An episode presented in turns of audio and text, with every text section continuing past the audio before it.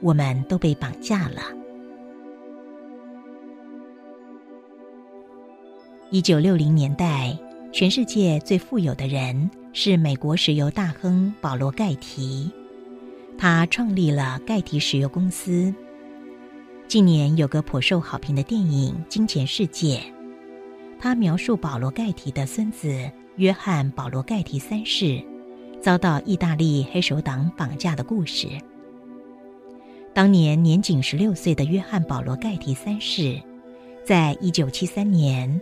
在罗马遭受到黑手党的绑架，小盖提被绑架后，黑手党威胁保罗盖提给出一千七百万美元的赎金，但老盖提却坚持不肯付钱，直到六个月后，歹徒割掉了小盖提右耳，寄到保罗家里，老盖提才在讨价还价下付了美金三百六十万元的赎金。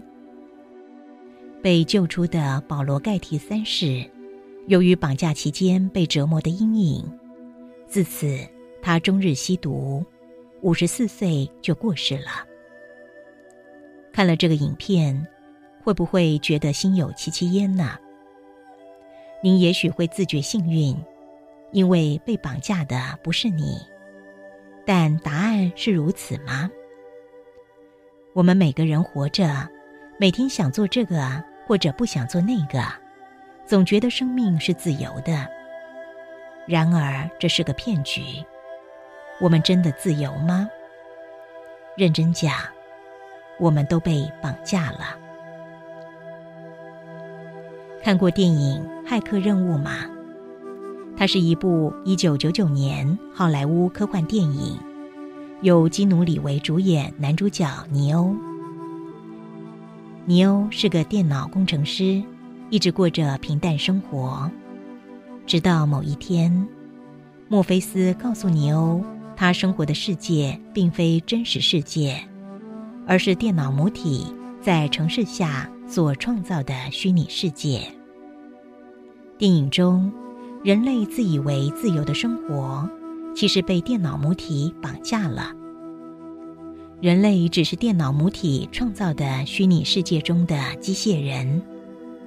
人类感觉生命经验的一切仿佛真实，但却是泡沫幻影。不妨此刻检视一下生命内容，回想一下，我们都自认面对生命，在自由心下选择我们想要的生命内容，但真的如此吗？试问，您面对您的生命，从学校念书到工作，到生命中所做的事情，您真正的在做心里想做的事情吗？还是您被绑架了呢？